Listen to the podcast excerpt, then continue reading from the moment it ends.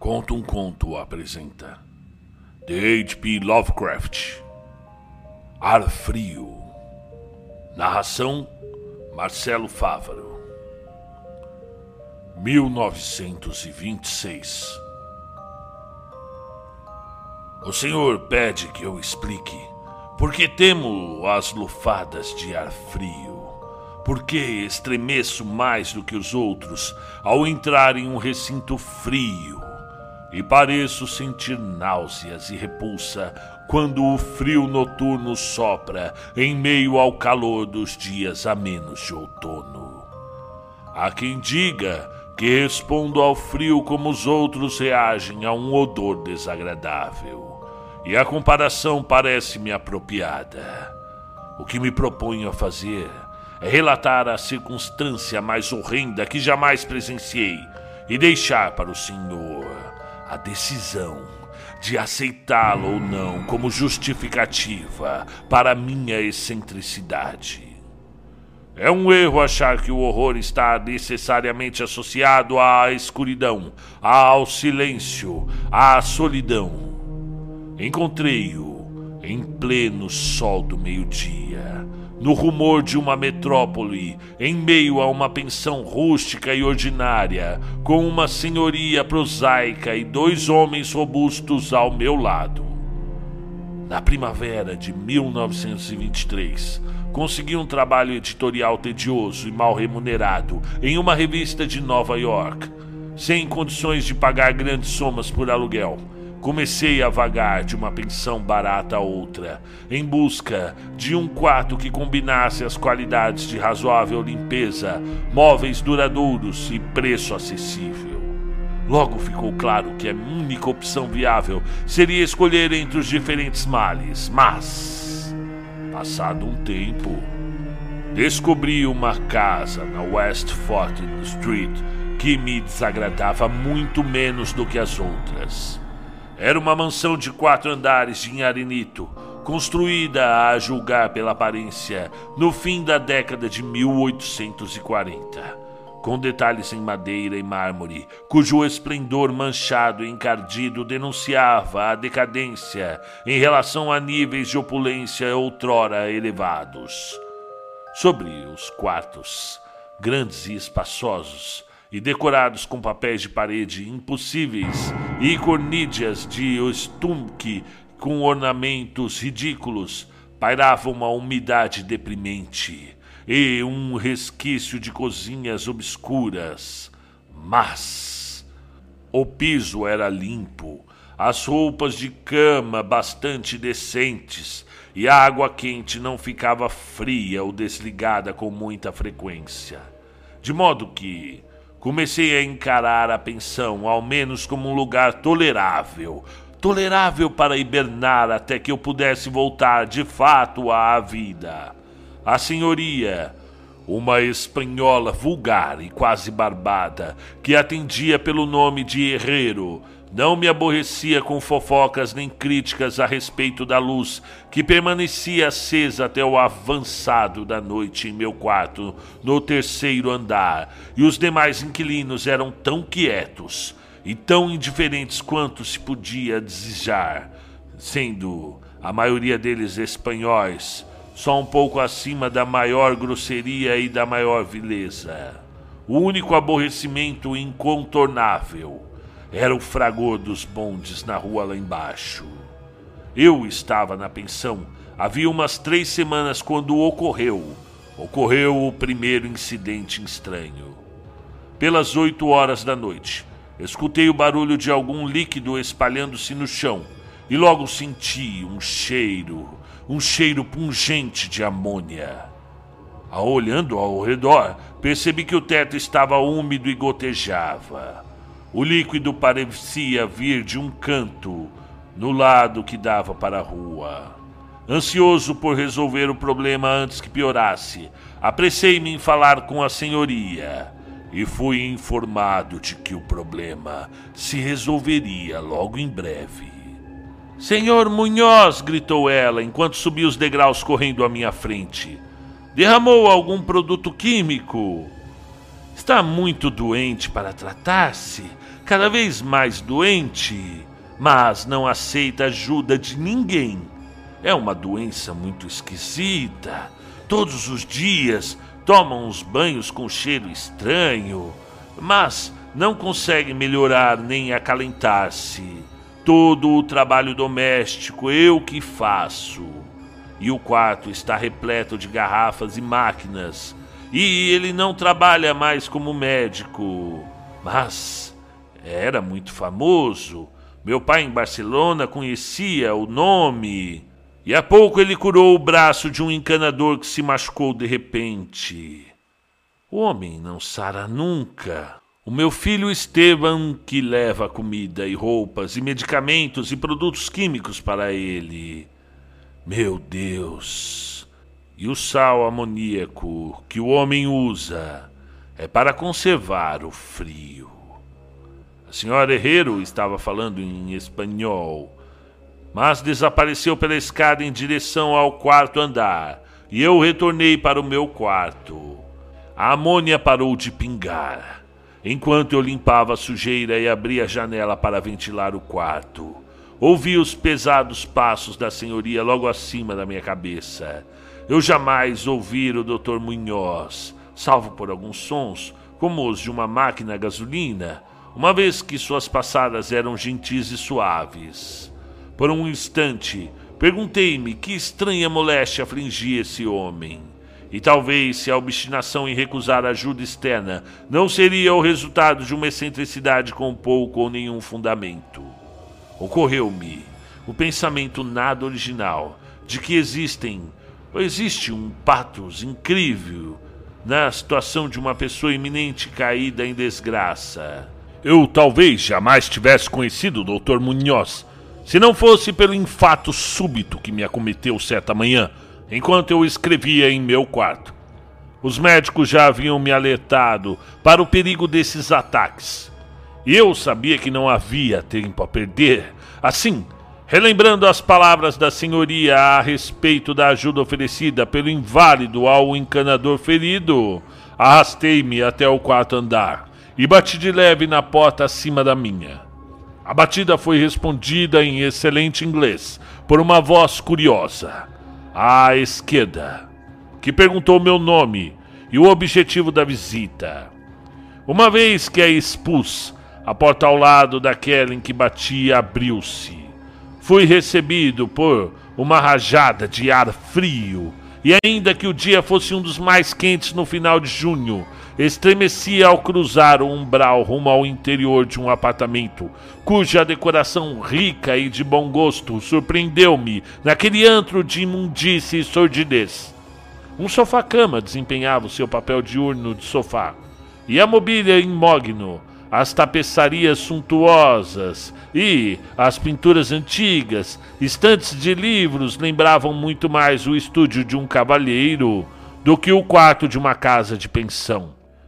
Percebi que o quarto logo acima ao meu, o quartito das garrafas e máquinas que a senhora Herrero havia mencionado, era apenas o laboratório do doutor, e que os cômodos onde vivia ficavam no espaçoso quarto ao lado, com alcovas e um grande banheiro contíguo que lhe facultavam esconder todas as prateleiras e demais instrumentos.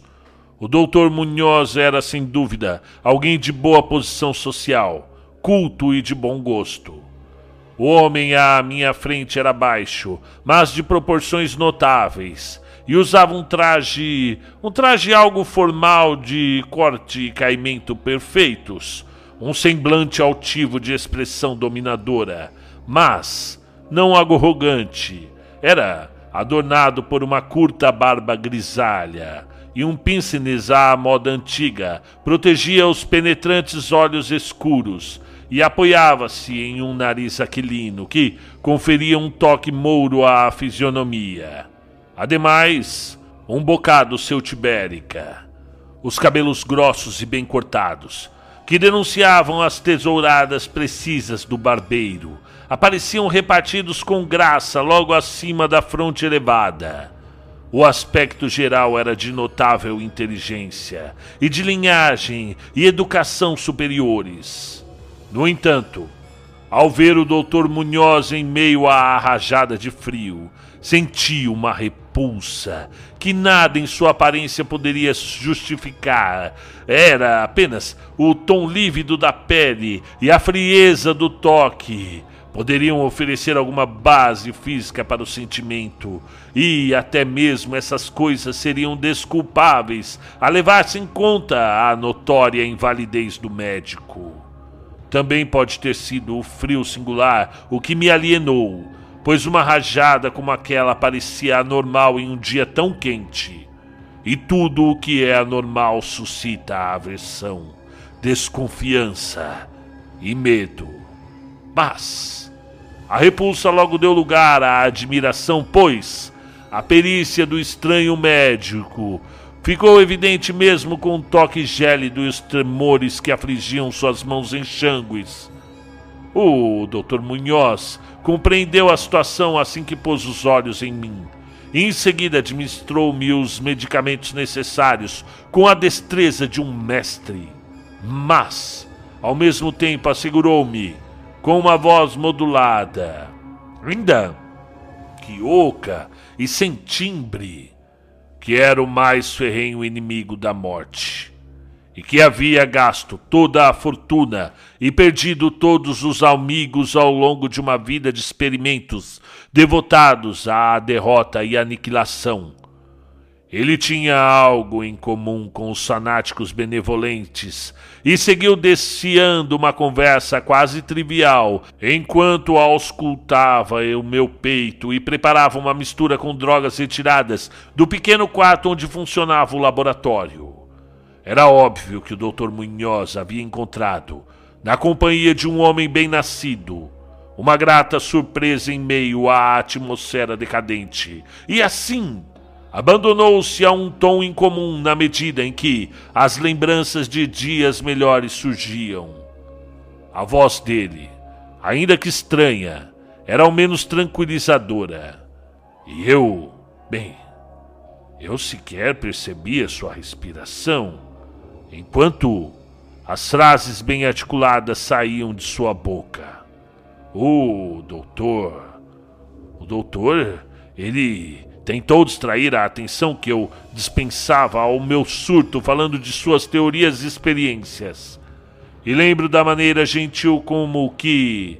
como me consolou a respeito do meu coração fraco, insistindo que a força de vontade e a consciência são mais fortes do que a própria vida orgânica, de modo que um corpo mortal, saudável e bem preservado, por meio do aprimoramento científico dessas qualidades, é capaz de reter uma certa admiração, uma certa, na verdade, animação nervosa, a despeito de graves problemas, defeitos ou até mesmo ausência de órgãos específicos. Em tom meio jocoso, diz que um dia poderia ensinar-me a viver, ou, pelo menos, a desfrutar de uma existência consciente mesmo sem coração. De sua parte, o doutor Munhoz sofria com uma pletora de moléstias que exigiam um tratamento rigoroso à base de frio constante. Qualquer aumento prolongado na temperatura poderia ter consequências fatais.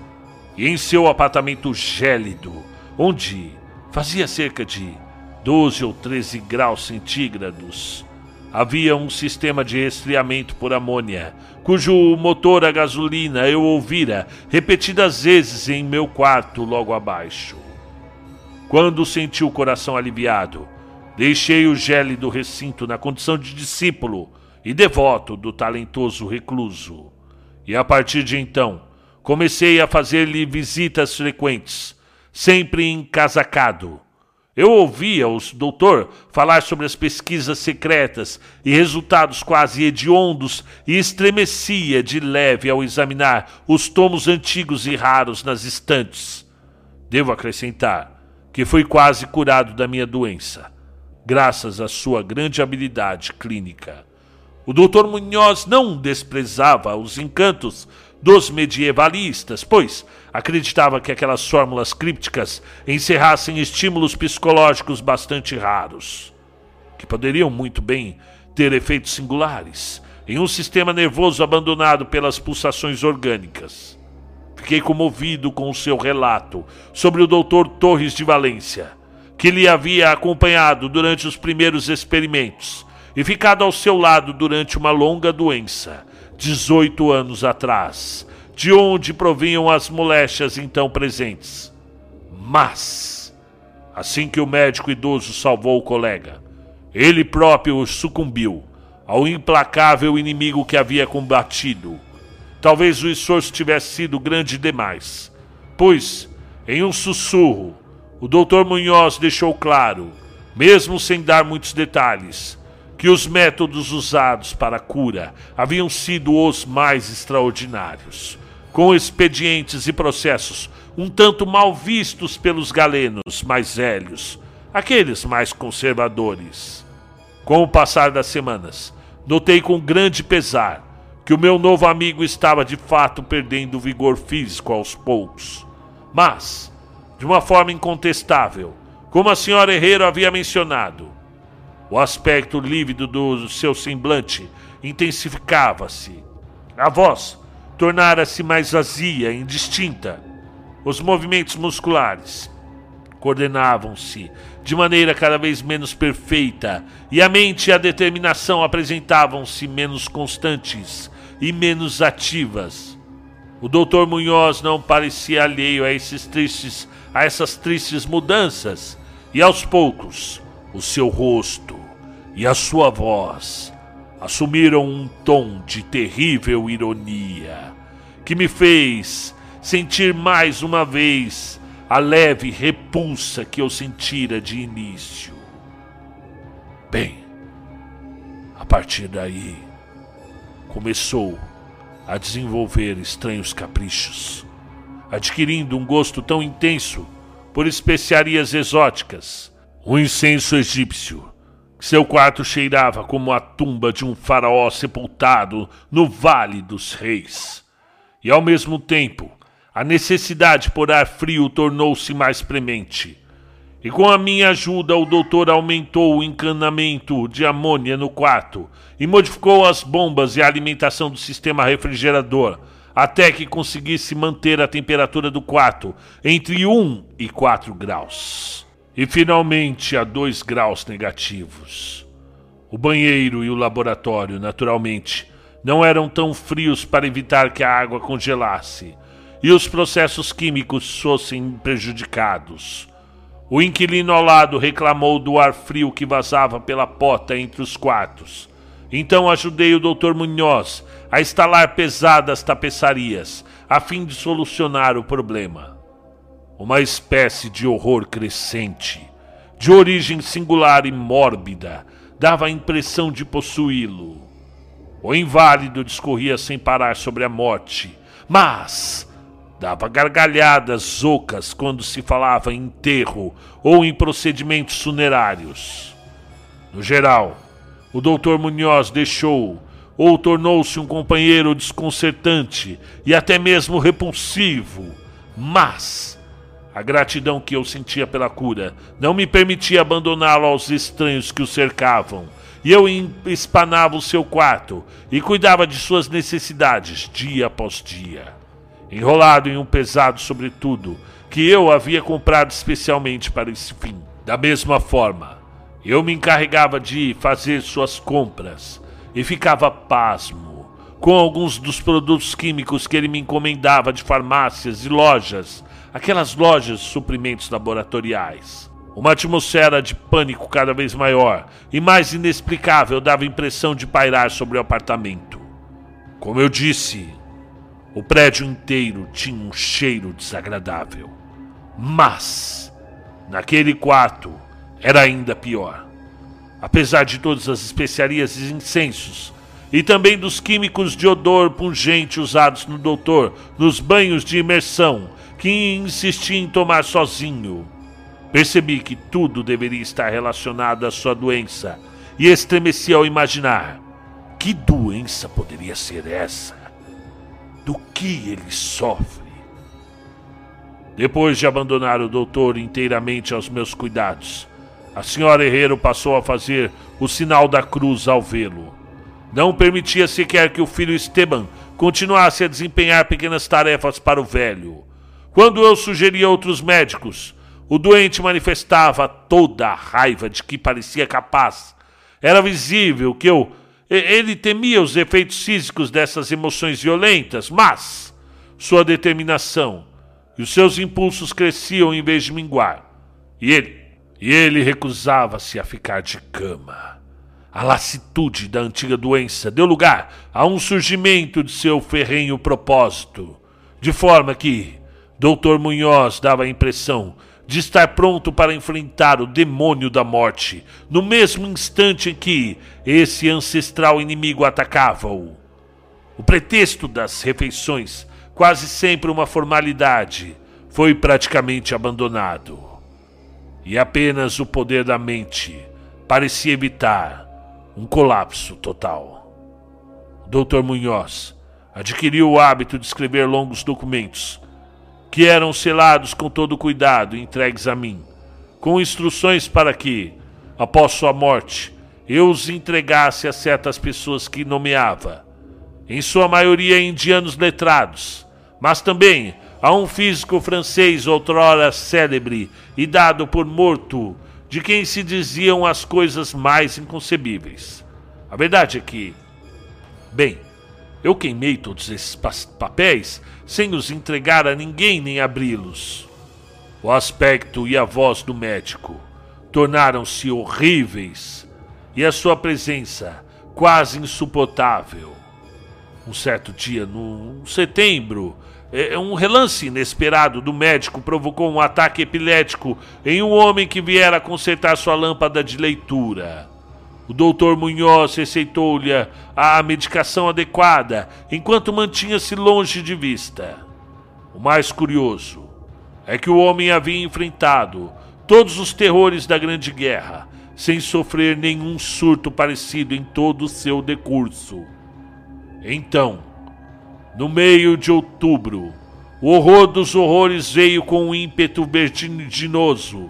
Uma noite, por volta das 11 horas, a bomba do sistema de refrigeração quebrou. De modo que, passadas três horas, o processo de resfriamento por amônia tornou-se impossível. E o Dr. Munhoz convocou-me por meio de fortes passadas contra o chão, e eu, desesperado, tentei consertar o estrago enquanto meu companheiro praguejava em um tom, um tom de voz cujo caráter estonteante é, é, e vazio, é, é, ele estaria além de qualquer descrição. Os meus débeis esforços, no entanto, mostraram-se inúteis. E quando chamei o mecânico da oficina 24 horas, descobrimos que nada poderia ser feito antes do amanhecer, quando um novo pistão seria comprado. O medo e a raiva do eremita moribundo, tendo escalado a proporções grotescas, aparentavam estar prestes a estilhaçar o quanto restava de seu físico debilitado. Ato contínuo, um espasmo seis com que levasse as mãos aos olhos e corresse até o banheiro. O doutor Munhoz saiu de lá, com o rosto coberto por ataduras, e nunca mais vi seus olhos. A temperatura do apartamento aumentava sensivelmente e por volta das cinco horas, o doutor retirou-se para o banheiro, com ordens de que lhe, eu lhe, lhe fornecesse todo o gelo que pudesse encontrar nas lojas de cafés 24 horas, e ao retornar dessas jornadas desanimadoras e largar meus espólios em frente à porta fechada do banheiro, eu escutava um chapinhar incansável lá dentro e uma voz encorpada grasnando mais, mais. Por fim o dia raiou e as lojas abriram uma após a outra. Pedi a Esteban que me ajudasse a providenciar o gelo enquanto eu procurava o pistão da bomba, ou que comprasse o pistão enquanto continuava com o gelo. Instruído pela mãe, no entanto, o garoto recusou com veemência. Por fim, paguei um vagabundo sórdido que encontrei na esquina da Eighton Avenue e, para fornecer ao paciente o gelo disponível em uma lojinha, onde o apresentei e empenhei toda a minha diligência à tarefa de encontrar um pistão novo para a bomba e contratar mecânicos competentes para instalá-lo.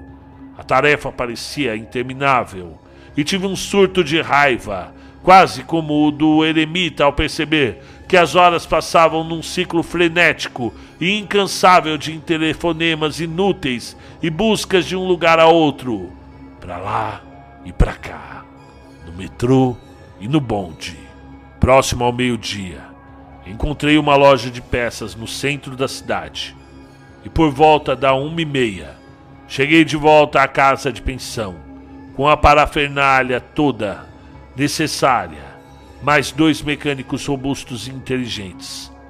Eu fiz tudo o que pude e tinha a esperança de que ainda houvesse tempo. O terror negro, no entanto, havia chegado mais depressa. A casa estava em pandemônio e, acima das vozes exaltadas, escutei alguém rezando em uma voz de baixo profundo. Havia algo demoníaco no ar e os inquilinos rezavam as contas de seus rosários, enquanto sentiam o cheiro fétido que saía por baixo da porta fechada do médico. O desocupado que eu arranjara havia fugido em meio a gritos e com o olhar vidrado, logo após a segunda remessa de gelo, e talvez como resultado de uma curiosidade excessiva. É claro que não poderia ter chaveado a porta atrás de si, mas, nesse instante, ela estava trancada, provavelmente do lado de dentro, e não se via som algum, exceto um inominável gotejar, lento e viscoso. E depois de uma breve consulta à senhora Herrero e aos mecânicos, apesar do temor que me corria a alma, decidi pelo arrombamento da porta.